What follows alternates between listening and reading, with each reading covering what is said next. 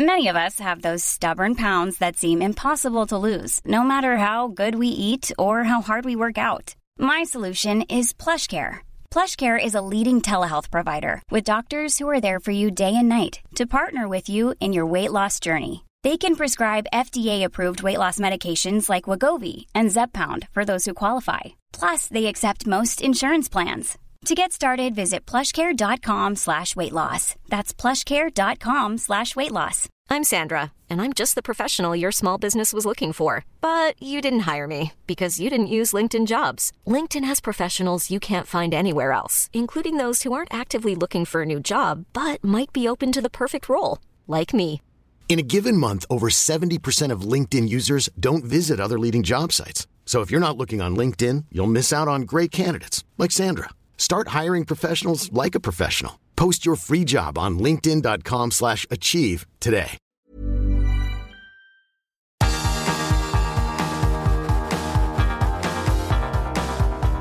Universo Premier, tu podcast de la Premier League. Con Álvaro Romeo y Leo Bachanian. Hola, ¿qué tal? Bienvenidos a Universo Premier. Reciban un cordial saludo de Álvaro Romeo. Estamos en Londres y hoy inauguramos oficialmente nuestra cobertura de la Premier League 2021-2022. Será nuestra décima temporada como socios oficiales de la Premier League. Una campaña en la que el Manchester City defenderá el título de campeón de la Premier League. El Chelsea es supercampeón, ganó la Liga de Campeones en esa final al Manchester City y el eh, miércoles hizo lo propio venciéndole al Villarreal en la final de la Supercopa de Europa. Ganó en penaltis al equipo de Unai Emery. El Leicester City ya es el ganador de la Community Shield. Recuerden, el Leicester City le ganó la final de la FA Cup al Chelsea en la primavera pasada y el sábado le ganó al Manchester City la Community Shield, convirtiéndose en el primer equipo que alzaba pues, un trofeo al cielo en esta campaña. Una temporada que llega marcada por el gasto en fichajes en la Premier League. Para mí esto es lo más remarcable de todo, ¿de acuerdo? Porque la Premier League sigue escapada en materia de gasto. Se ha dejado ya 935 millones de euros y el mercado cierra el 31 de agosto. La Serie A, para que vean un poquito pues, la comparativa, se ha dejado 373 millones. La Premier 935. La Bundesliga 318. La Liga 1, que por cierto se ha llevado a unas estrellas espectaculares, entre ellas Lionel Messi, gratis.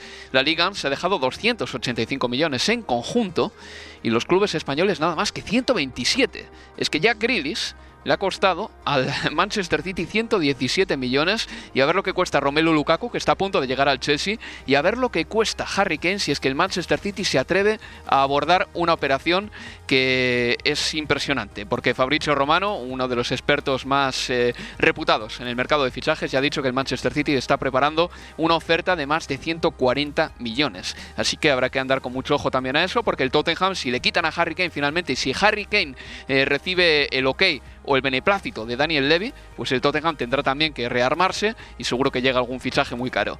Mm, ha sido un verano en el que hemos visto mucha acción futbolística y esto no ha parado. Eh, aparte del juego de, de los Juegos Olímpicos y del fútbol que hemos visto ahí con la victoria de Brasil, también ha habido fútbol senior, como por ejemplo la Copa América, que ganó la Argentina de Leo Bachanian, como la Eurocopa, que terminó ganando Italia en Wembley, a Inglaterra. Manda narices que a Inglaterra le hayan dado, por cierto, o a Wembley en este caso, una final de Liga de Campeones para los próximos años después de mm, los disturbios que se vieron en esa final de la Eurocopa con aficionados que entraron sin entrada y que causaron un auténtico caos en las gradas. Y otra de las noticias del verano, evidentemente, es la llegada de Messi al París Saint-Germain. Así que de todo esto hablaremos y también de los mejores fichajes de esta Premier League para el 2021-2022 aquí con la voz de un servidor, Álvaro Romeo, y con Leo Bachanian. Hola Leo, ¿qué tal? ¿Qué tal? Muy buenas, Álvaro. Un placer estar eh, de regreso. Pues si es mi décima temporada aquí en eh, Talksport, creo que es tu novena temporada de Talksport porque sí. llegaste justo en la 2013-2014. Exacto. Sí, con Sí. el eh, Manchester United Campeón. a un campeón. Eso Sí. es. Desde entonces no ha ganado ni una liga. Leo. Que está- si están buscando un culpable, Sí. bueno, está podría estar más cerca de lo que creen. Pero sí, es verdad, con ese Manchester United vigente campeón de la mano de, de Van Persie en la última temporada de, de Ferguson. Eso es. Sí, eso es. Se fue Ferguson y llegó Leo Bachanian. ¿Cómo has vivido el verano. Leo? Con eh, Argentina siendo campeona de la Copa América. Muy contento, pero de verdad, ¿eh? y cuando lo recuerdo o me lo mencionan o nace en una charla, me, me brota la, la sonrisa porque de verdad fue una Copa América que personalmente, y bueno, y mis compatriotas allá en Argentina también, disfrutamos eh, muchísimo. La esperábamos hace mucho tiempo. La queríamos sobre todo por Messi. Eh, fue una, una noche de felicidad plena o madrugada, porque el partido terminó a las tres y media, 4 de la mañana, hora de, de Londres. Pero, pero valió la pena todo ese mes que duró la Copa levantarse o, o acostarse muy tarde en la madrugada. No me perdí ninguno de los partidos. Había aroma por momentos de que, y si es esta vez, cuando menos te lo esperás que finalmente, bueno, Argentina después de 23 años y después de 28 años, perdón, levantara un, un trofeo y que Messi pudiera finalmente ser campeón con el seleccionado. Sí, había sido campeón, es verdad, de los Juegos Olímpicos, pero nunca con, con la absoluta. En definitiva, fue una Copa América que, que de verdad, cada vez que la recuerdo, como te digo, me genera una felicidad enorme. A mí lo que me genera mucha menos felicidad es el hecho de que se haya ido al Paris Saint Germain, porque yo soy un admirador del Fútbol Club Sí. Barcelona y desde hace mucho tiempo ya yo había aprendido a ver los partidos del Barcelona a través de lo que hiciese Messi en el terreno de juego, fijándome todo el rato en el partido del Barcelona en dónde estaba Messi, en el ángulo inferior derecho de mi pantalla o en el ángulo superior izquierdo, por donde transitaba Lionel Messi. Siempre esperaba que le llegase la pelota, estaba mirando si se eh, desmarcaba, si la pedía, si le encontraban. Veía los partidos del Barcelona a través de Messi, todo pivotaba en torno a él. Ahora mi ojo se tiene que reeducar a ver los partidos del Barcelona porque ya no está Messi. Tú me has dicho antes de empezar este programa, Leo, que Leo se ha llevado en París un momento maradoniano que no había tenido nunca, porque en Barcelona y en Argentina su llegada a la élite fue gradual, digámoslo así. Vino de la cantera del Barcelona, en Argentina jugó en las categorías inferiores y no se ha llevado nunca un baño de masas en un nuevo equipo como el que se ha llevado ahora en París. Absolutamente, y, y esa imagen maradoniana que, que te digo me, me remitía al ver las imágenes por televisión de la llegada de, de Messi a, a París, eh, tienen que ver sobre todo, seguramente varios de, de nuestros oyentes han visto el documental de, de Asif Kapadia, eh, de Maradona, de sus años en el Napoli, y, y ese documental empieza con autos y motos que van hacia en dirección hacia el estadio San Paolo el día de la presentación de Maradona eh, en el Napoli, ¿no? Es un raudal de motos y de, y de autos y bocinazos. Bueno, las imágenes que veíamos por televisión en la llegada de Messi, también con carros policiales, eh, con motos siguiéndolo, con camarógrafo, con, con gente, con hinchas que querían ser testigos presenciales de ese momento enorme. El primer traspaso de Messi en toda su carrera, eh, a mí me, remitió mucho a, a imágenes maradonianas porque no estamos acostumbrados a ver, por lo menos yo, eh, la devoción de la gente por, por Messi. Porque en Barcelona nació futbolísticamente ahí, es, es lo cotidiano o era lo cotidiano ver a Messi. No hay imágenes o no se me vienen de, de la gente acorralándolo en un, en un restaurante o a la salida de alguna fiesta o de lo que fuera. Siempre él habla de la tranquilidad con la que vive en Barcelona y por primera vez yo tuve real dimensión de la figura mundial del deporte que es Lionel Andrés Messi. Rarísimo verlo ahora con la del PSG. Veremos cómo, cómo se nos da entonces de acá en adelante. Vaya presión para Pochettino, ¿eh? Imagínate, para empezar tienen que revalidar el título de la Liga, que imagino que esta Sí. vez les costará menos, ¿no? Sí. Digo yo, con la- el elenco de jugadores que han fichado. Mira, perdón, perdón, Pochettino tiene un máster en administración de empresas.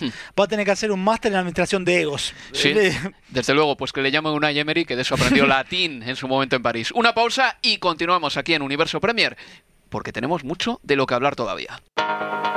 Universo Premier, tu podcast de la Premier League.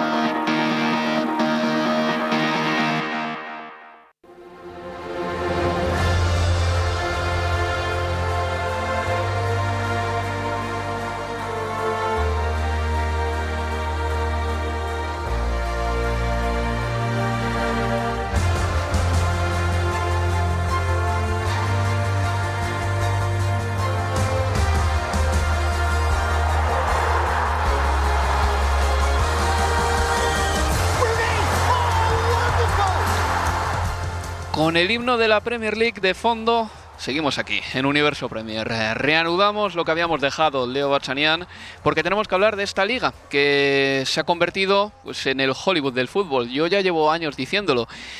Creo que es la mejor ahora. Eh, cuando empezó este proyecto de Talks por el año 2012, mm, yo creo que lo mejor estaba en España, seguramente. Eh, estaba la rivalidad entre el Barcelona y el Real Madrid, que llegó unas cotas de tensión, pero de calidad insospechadas.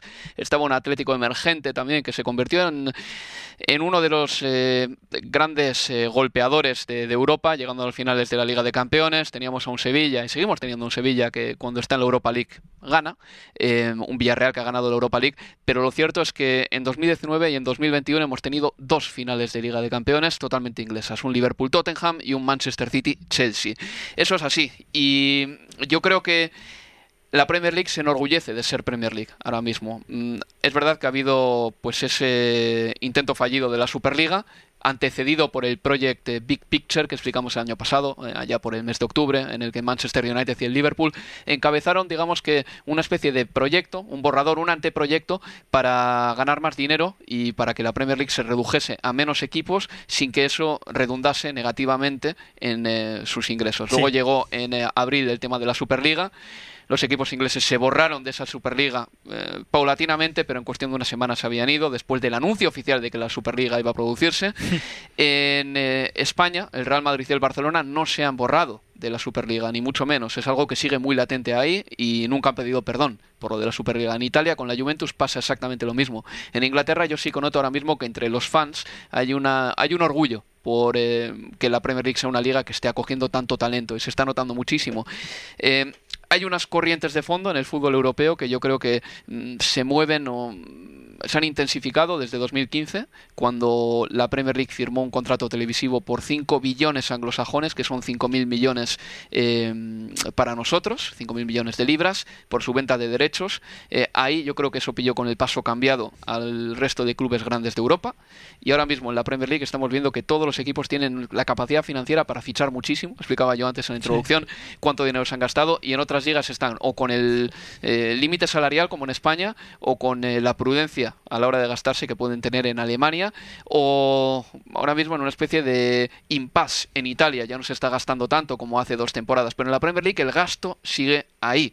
Y lo cierto es que además es una liga que está muy liberalizada. Así como en España tienes un 70% de límite salarial, más o menos, aquí en Inglaterra eso no existe.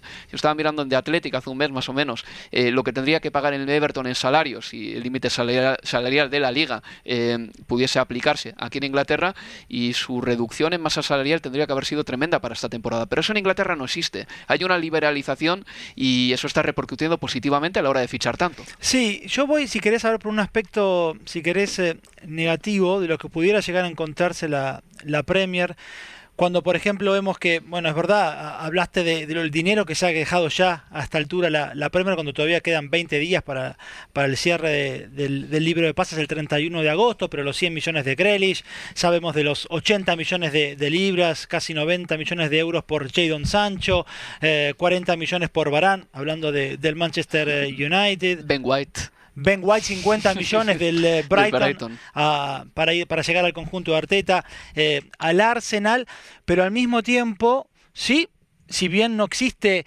eh, esas cuestiones de, de, tope salarial, como vos explicabas que puede que existen en la liga, que bueno, fue parte de, las razones por la cual Messi tuvo que dejar también el, el, Barcelona, obviamente no la única, pero parte de, las razones, y que aquí eso no existe. Sí es verdad que aún así eh, los equipos de la Premier tienen que cumplir con las reglas del fair play financiero. ¿Y, qué ocurre aquí? Porque hablamos sí de los 100 millones de Grelis, de la posibilidad de, fichaje clara, manifiesta del City que va por Kane. Y si se da sería, vos lo decías, eh, Fabricio Román informaba en torno a los 140 millones de, de libras. Bueno, alguien va a tener que salir para que todo eso cuadre.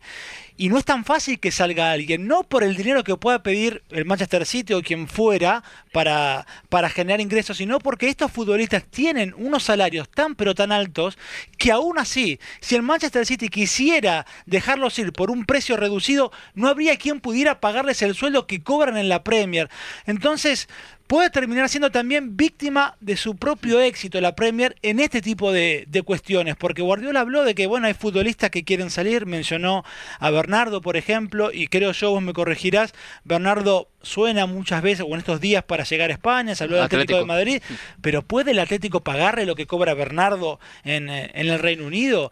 Eh, yo creo que esa cuestión de los salarios es un tema que puede terminar complicando en algún momento para que los clubes puedan cumplir con, eh, con, el fair play financiero, porque ¿quién se puede hacer cargo de esos salarios fuera de, la Premier? Pues que se fijen en el modelo de fracaso, que no de éxito del Fútbol Club Barcelona, eh, ahora mismo, porque es un equipo que empezó a pagar muchos sueldos a jugadores que estaban ganando títulos, no necesariamente la Champions League, ¿no? pero el Barcelona llegaba lejos en la Champions, a cuartos, a semifinales, eh, ganaba, ganaba las ligas españolas de una manera tan clara que ya se daban hasta por descontadas y empezaron a ofrecer contratos de renovación al alza a jugadores veteranos. Eh, Jordi Alba, Sergio Busquets, Sergi Roberto tiene un contrato también mastodóntico en el Barcelona y yo creo que el Barcelona demostró cómo no se debe gestionar el éxito. Entonces muchos clubes de la Premier igual deberían mirar un poquito también hacia el Fútbol Club Barcelona. Eh, no digo que vaya a ser eh, la gestión de un equipo de la Premier tan desastrosa como la del periodo de Bartomeu, pero sí que es verdad que hay cosas que se pueden aprender de cómo gestionar su crisis el Real Madrid y el Barcelona, sobre todo Barcelona que lo ha hecho muy mal. No inflar los salarios en exceso porque luego esos jugadores no se los puedes vender a nadie. Eh, y yo creo también que es importante hacer la renovación antes de que parezca que la necesitas, ¿no? Que eso es muy importante, es lo que le ha pasado al Barcelona ahora. Y mm, del mismo modo, no necesariamente hay que vender siempre al más veterano, sino que creo que hay que vender siempre al jugador que tienes que vender, como por ejemplo el Real Madrid cuando vendió en su día a Cristiano Ronaldo, cuando igual el jugador que tenía mejor venta era Gareth Bale, no por dinero, sino porque por Gareth Bale te podían dar todavía 50, 60 millones después de sus goles en la final de en Ucrania. En Ucrania, en Kiev, efectivamente, y al mismo tiempo estaba totalmente ido de la actualidad del equipo. Lo mismo pasa con Philippe Coutinho en el Fútbol Club Barcelona, un jugador que igual había que haberle vendido en vez de Luis Suárez, ¿no? Para que se me entienda. Entonces yo creo que la gestión del éxito del Barcelona y del Real Madrid es algo y del sí, de lo que pueden aprender los equipos de la Premier League. Pero volviendo al tema que dices, es verdad que la Premier League tiene que adecuarse al fair play financiero europeo, cierto es.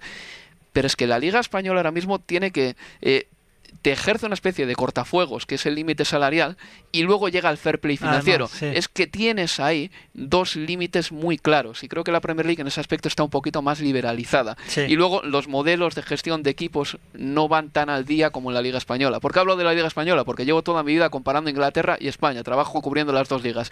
Eh, en España muchos equipos iban al día, y cuando llegó la pandemia y cerraron los campos, digamos que muchos entraron no en quiebra, pero empezaron a pasar muy mal.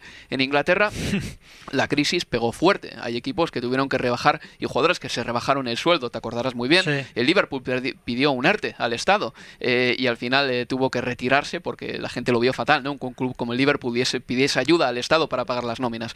Pero sí que es verdad que en Inglaterra eh, los equipos no viven tan al día, el contrato de televisión da más dinero, eh, las suscripciones a las televisiones de gente particular son mayores que en otros países, lo cual redunda positivamente en los ingresos en televisión y es un modelo que está muy bien estructurado y que tiene mucha venta en el extranjero. Por ejemplo, la Liga TV eh, tuvo sus problemas para terminar vendiendo eh, sus retransmisiones en Inglaterra, pero es que en España la Premier League la tiene Dazón y tiene unas un número de visualizaciones bastante alto. Sí, bueno, y por eso yo creo que el acierto de la Premier en materia de televisación respecto del próximo contrato es generó certidumbre para los equipos, digo, porque no fue eh, a un remate de derechos directamente pidió permiso al gobierno porque claro, no hay por leyes de la competencia te necesitaba el visto bueno del gobierno decir no queremos que haya acá un remate de derechos podemos pasar el mismo contrato del último periodo de 19-22 a 22-25 le dieron el visto bueno y los equipos de la Premier saben que de acá al 2025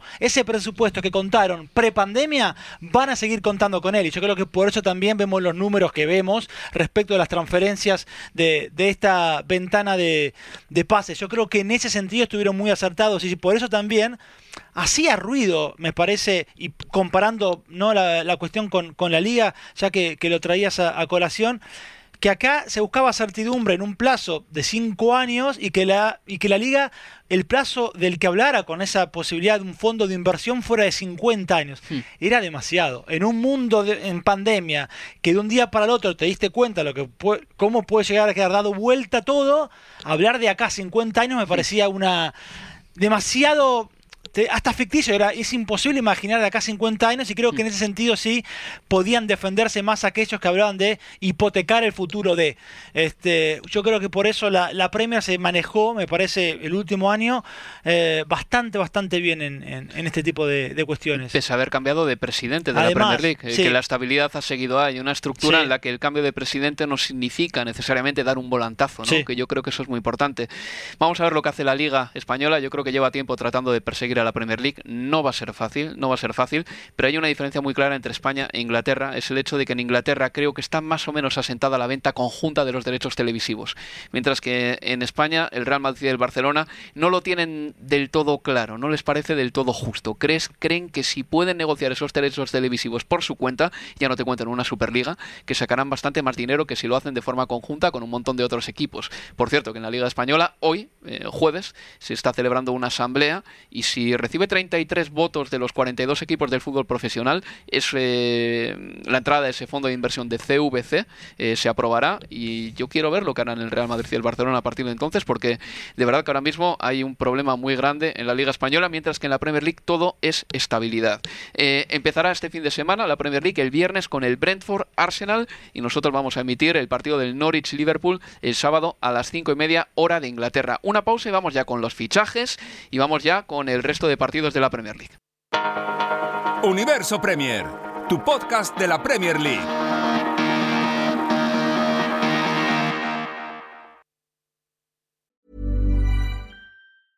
Selling a little or a lot.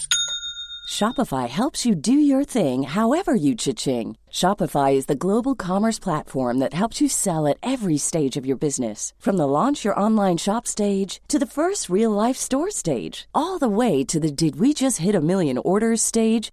Shopify is there to help you grow. Shopify helps you turn browsers into buyers with the internet's best converting checkout. 36% better on average compared to other leading commerce platforms because businesses that grow grow with Shopify. Get a $1 per month trial period at Shopify.com slash work. Shopify.com slash work. I'm Sandra, and I'm just the professional your small business was looking for, but you didn't hire me because you didn't use LinkedIn Jobs. LinkedIn has professionals you can't find anywhere else, including those who aren't actively looking for a new job but might be open to the perfect role, like me. In a given month, over 70% of LinkedIn users don't visit other leading job sites. So if you're not looking on LinkedIn, you'll miss out on great candidates like Sandra. Start hiring professionals like a professional. Post your free job on linkedin.com/achieve today. Ever catch yourself eating the same flavorless dinner 3 days in a row, dreaming of something better? Well, HelloFresh is your guilt-free dream come true, baby. It's me, Gigi Palmer. Let's wake up those taste buds with hot, juicy pecan-crusted chicken or garlic butter shrimp scampi. Mm. Hello Fresh. Stop dreaming of all the delicious possibilities and dig in at HelloFresh.com. Let's get this dinner party started.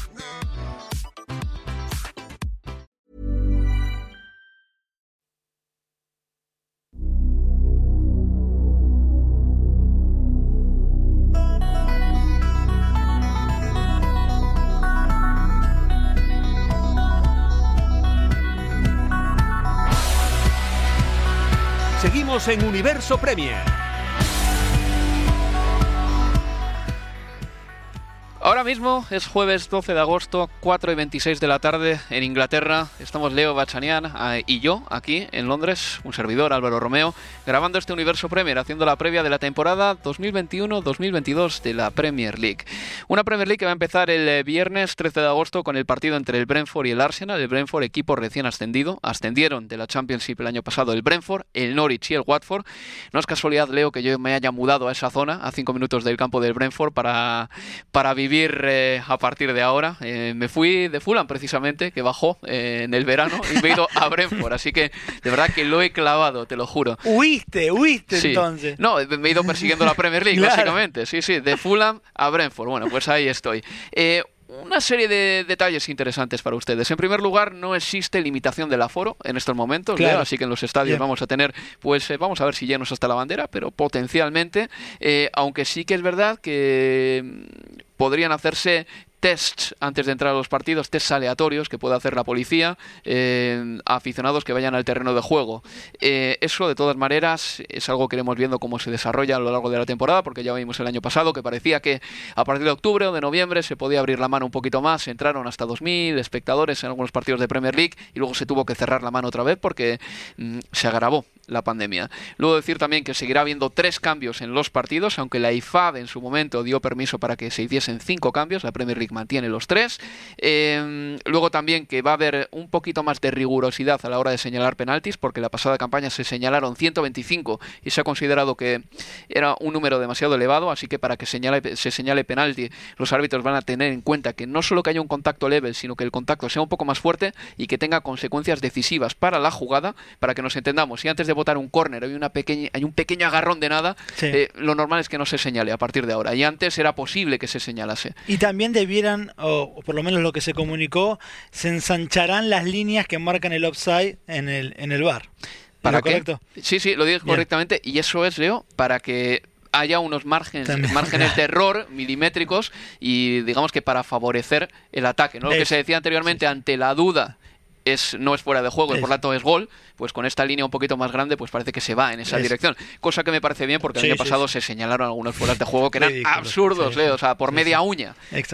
Era así. Bueno, pues... Eh, ¿Por dónde comenzamos? Es que la, verdad es que esta temporada está bonita, ¿eh? porque tenemos a un Manchester City que no se duerme en los laureles. Siempre ha sabido Pep Guardiola que para mantener la fórmula del éxito hay que irse renovando antes de que tu enemigo tenga el antídoto para ganarte. ¿no? De ahí la llegada de Jack Grealish, eh, Jack Grealish un driblador eh, que conocemos perfectamente de Aston Villa, que tuvo una Eurocopa en la que en algunos momentos sus destellos fueron fundamentales para la selección inglesa, y el posible fichaje de Harry Kane, que como decíamos anteriormente, el Manchester Manchester City va a empezar a negociar ya rápidamente para tratar de traerse un delantero, porque la pasada campaña el Kun Agüero, que ya se ha ido al Barcelona, a ver si le inscriben, eh, no, no jugó demasiado, Gabriel Jesús eh, parece que a Pep le convence cada vez menos como nueve puro, y el City sí que tenía una falencia en este departamento. Absolutamente, además de que Gabriel Jesús podría entrar dentro de la transacción de, la llegada de, Harry Kane al Manchester City. Bueno, y justamente Tottenham y Manchester City se enfrentan el domingo cerrando la primera jornada.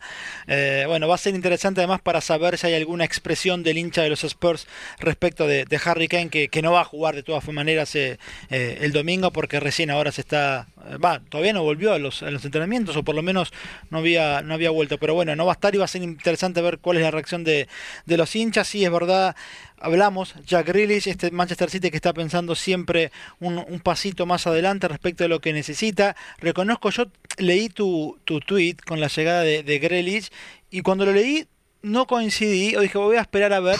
yo, digo muchas cosas, Leo. No, a ver, no, no, habla, eh, tiene que ver con la posición de Grealish en el terreno de juego. Si no me equivoco, vos hablaste de un Grealish que venía a jugar así donde lo hacía mm, eh, Sané.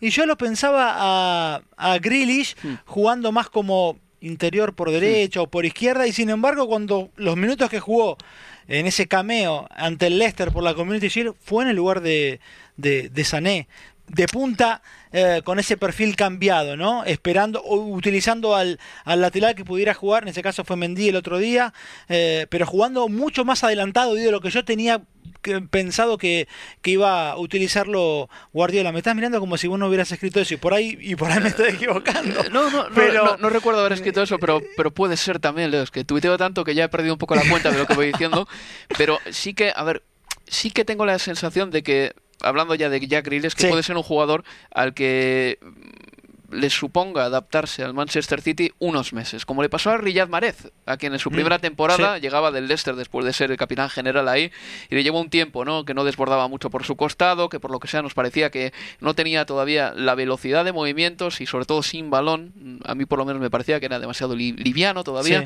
y con el tiempo eh, se ha convertido en uno de los mejores del Manchester City. Yo no sé si Jack Grealish va a pasar por esa curva de aprendizaje también, porque si reconozcámoslo, en el Aston Villa trabajaba mucho, pero sobre todo corriendo de atrás hacia adelante adelante, hacia el arco del contrario.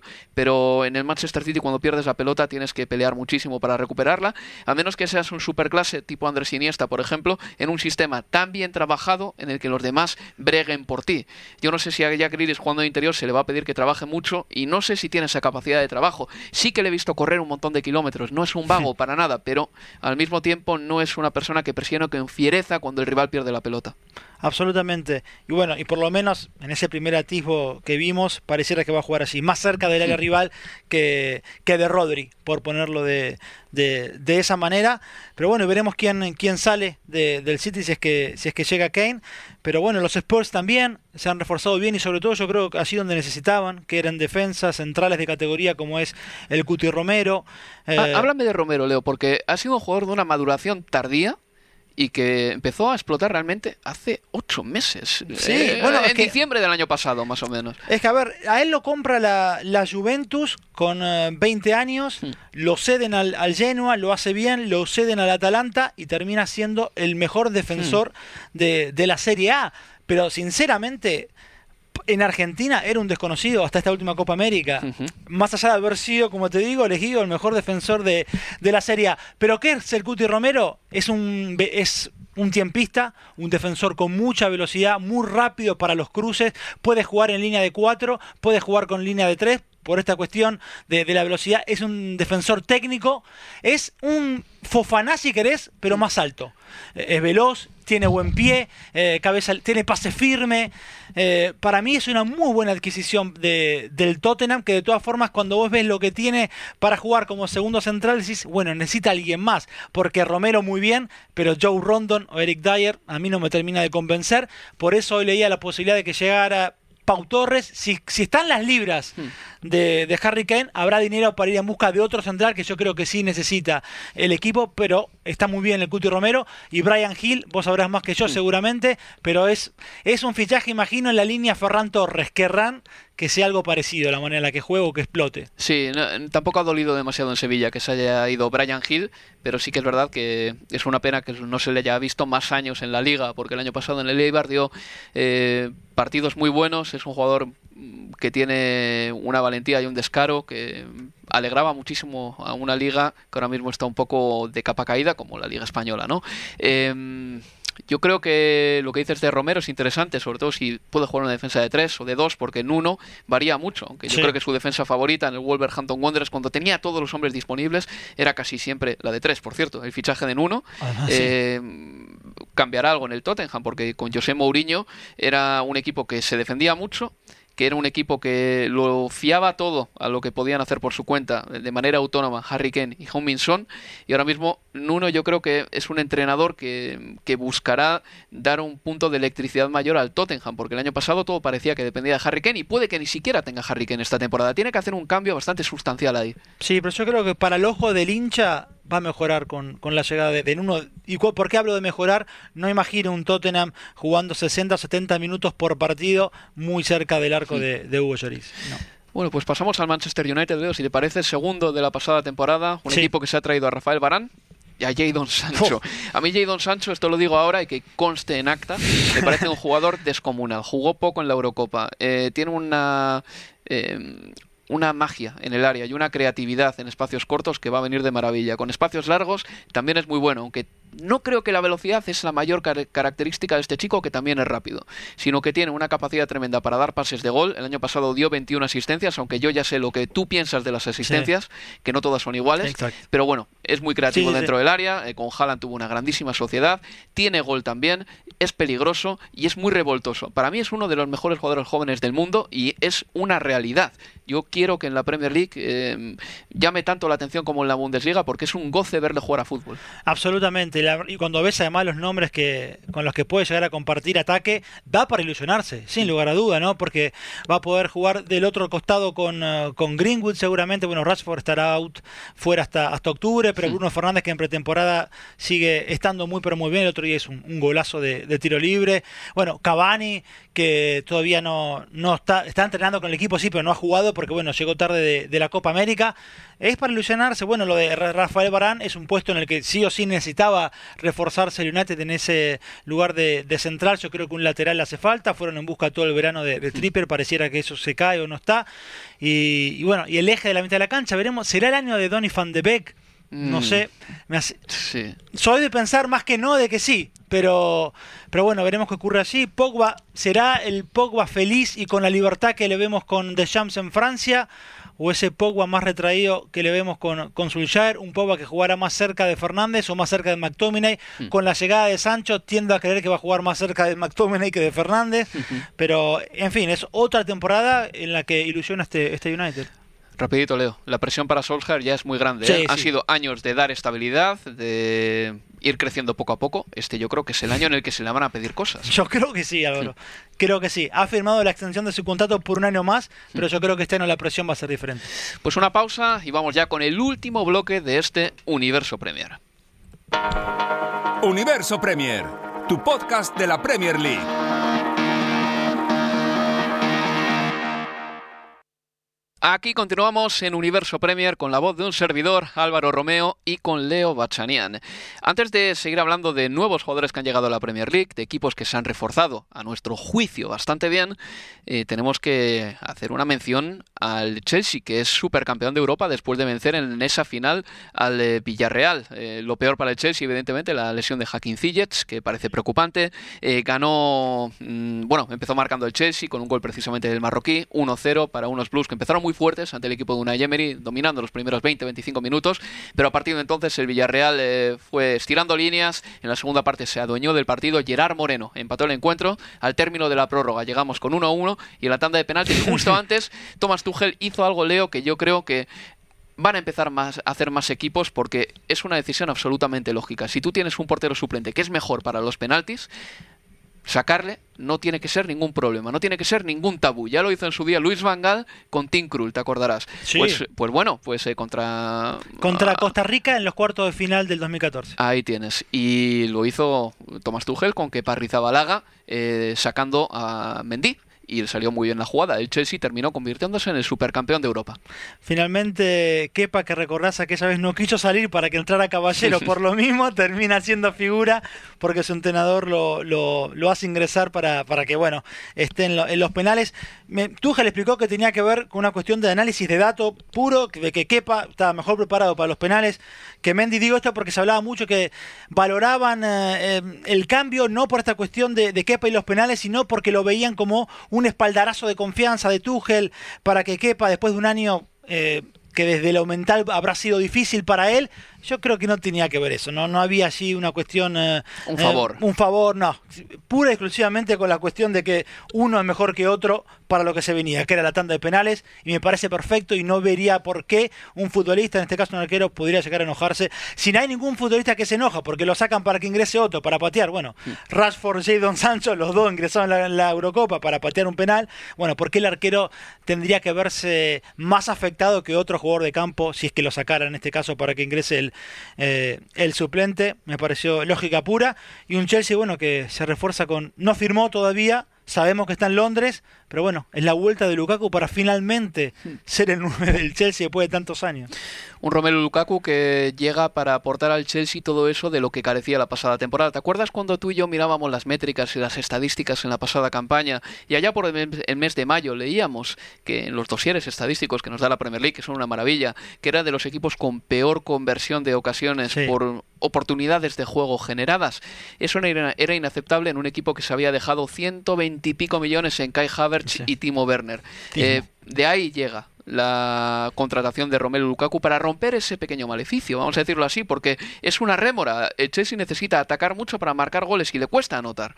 Absolutamente, bueno, y pensábamos, ¿no? Cuando previo al final, a la finalización de la 2021 y cuando se mencionaba Haaland, bueno, pensábamos, bueno, seguirá Timo Werner, no, finalmente Timo todavía está en este plantel, ayer fue titular, pero bueno, veremos qué, qué depara ahora con, la llegada de, Lukaku, pero le hacía falta, sí, un definidor, absolutamente, para lo que generaba el Chelsea, hmm. hacía falta alguien que pudiera justamente, valga la redundancia, finalizar las, las acciones, veremos si con Lukaku lo logran.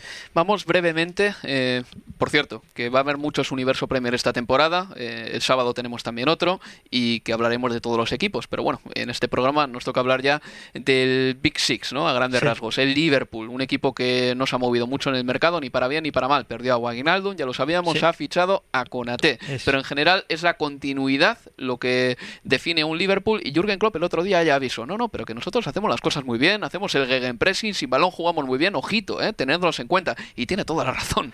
Sí, y además eh, dos refuerzos que estaban dentro pero que se recuperaron, como Joey Gómez y como Virgil van Dijk, además de Joel Matip. Bueno, para empezar la temporada tiene cuatro centrales de muy buen nivel, de excelente nivel, con eh, Gómez, con Van Dijk, con Matip y con ahora con Ibrahima Konate, sabiendo lo que fue el descalabro de centrales que fue la pasada temporada a partir de la lesión de, los tres eh, primeramente eh, mencionados pero al mismo tiempo veremos si en algún momento de la temporada no estamos hablando otra vez del debate de Sala, Firmino, Mané, porque ya venimos hace rato pensando que quizás era la hora de que alguno de los tres dejara eh, la institución para que pudieran reforzar esa zona. Bueno, finalmente otra temporada más en la que eso no va a ocurrir, pero, pero bueno, es verdad que de todas formas sigue siendo un, gran equipo.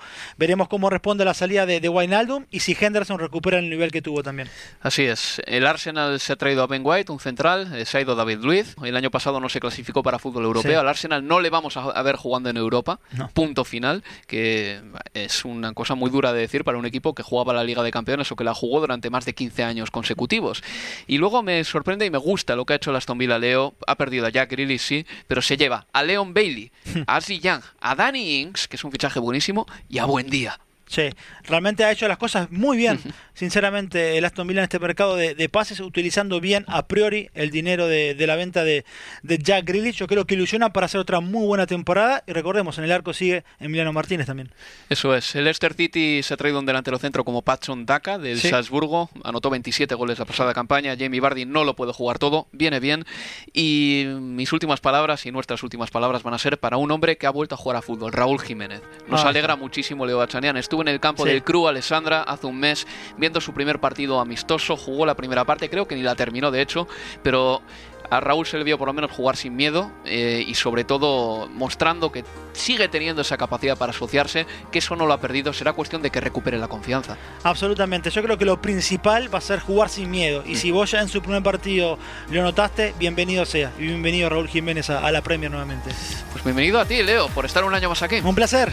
Y nada, pues les recuerdo que este fin de semana estaremos con la narración del partido entre el Norwich y el Liverpool, será el sábado a las 5 y media, hora de Inglaterra en el campo de Carrow Road y ya después de ese partido emitiremos otro Universo Premier.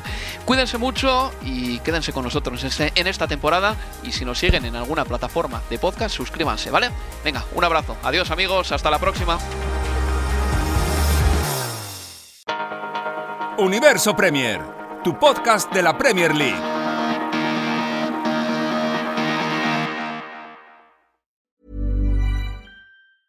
Planning for your next trip? Elevate your travel style with Quince. Quince has all the jet setting essentials you'll want for your next getaway, like European linen, premium luggage options, buttery soft Italian leather bags, and so much more. And is all priced at 50 to 80% less than similar brands. Plus, Quince only works with factories that use safe and ethical manufacturing practices. Pack your bags with high-quality essentials you'll be wearing for vacations to come with Quince. Go to quince.com/pack for free shipping and 365-day returns. Ever catch yourself eating the same flavorless dinner 3 days in a row, dreaming of something better? Well, HelloFresh is your guilt-free dream come true, baby. It's me, Kiki Palmer. Let's wake up those taste buds with hot, juicy pecan-crusted chicken or garlic butter shrimp scampi. Mm. Hello Fresh. Stop dreaming of all the delicious possibilities and dig in at HelloFresh.com. Let's get this dinner party started.